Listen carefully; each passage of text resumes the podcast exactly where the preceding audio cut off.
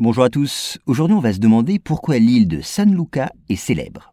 Alors, située au Costa Rica, au large de la ville de Puente Arenas, l'île de San Luca a abrité de 1873 à 1991 un pénitencier à la réputation sinistre.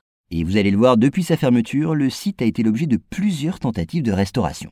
Alors nous sommes en 1873. L'île de San Luca est alors choisie par les autorités costariciennes pour servir de prison d'État.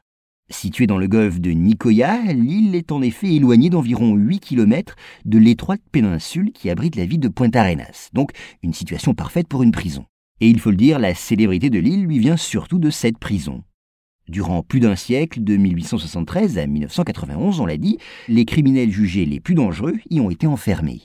Et le romancier José León Sanchez, qui fut incarcéré près de 40 ans, raconte dans un récit qui fit sensation les conditions de détention inhumaines qui régnaient dans cette prison.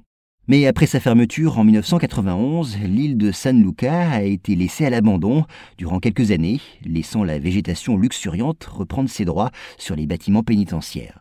Puis l'endroit est devenu partie intégrante du patrimoine national en 1995, avant d'être transformé en réserve naturelle six ans plus tard. Alors conscientes de leur valeur patrimoniale, les autorités du pays se sont efforcées de restaurer certaines parties de l'ancienne prison, comme la capitainerie ou la chapelle. Mais, faute d'un entretien et d'une surveillance adéquate, les bâtiments se sont dégradés.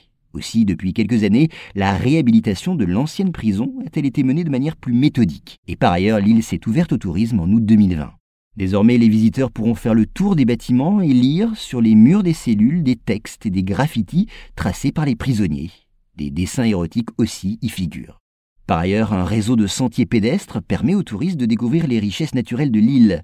En effet, les spécimens d'une faune typiquement tropicale, comme les singes, les cerfs de Virginie ou les agoutis, s'y ébrouent en liberté. Sachez enfin que l'île, qui devrait être surveillée par des gardes et des unités de la police, a déjà reçu la visite de près d'un millier de touristes.